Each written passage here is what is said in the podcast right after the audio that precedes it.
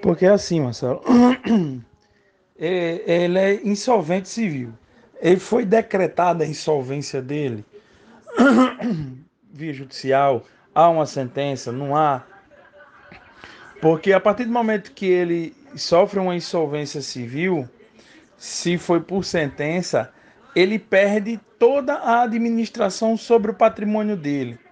Ou seja, ele não pode vender, ele não pode comprar sem uma autorização judicial, porque se ele comprar algum patrimônio, o juiz e os credores vão querer saber de onde veio esse dinheiro e por que, que não pagaram eles ao invés de comprar um novo patrimônio.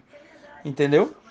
É, via de regra, ele não, ele não seria proibido, vamos dizer assim, porque o CPF dele não está com restrição para isso perante o Banco Central.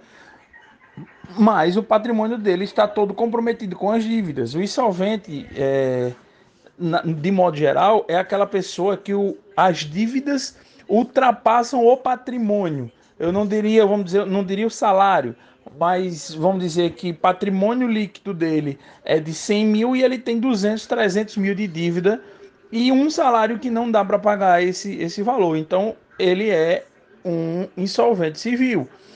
Mas, para isso ser efetivado, precisaria de um processo judicial. Algum dos credores entrar na justiça e pedir insolvência para poder pedir o bloqueio dos bens, entendeu?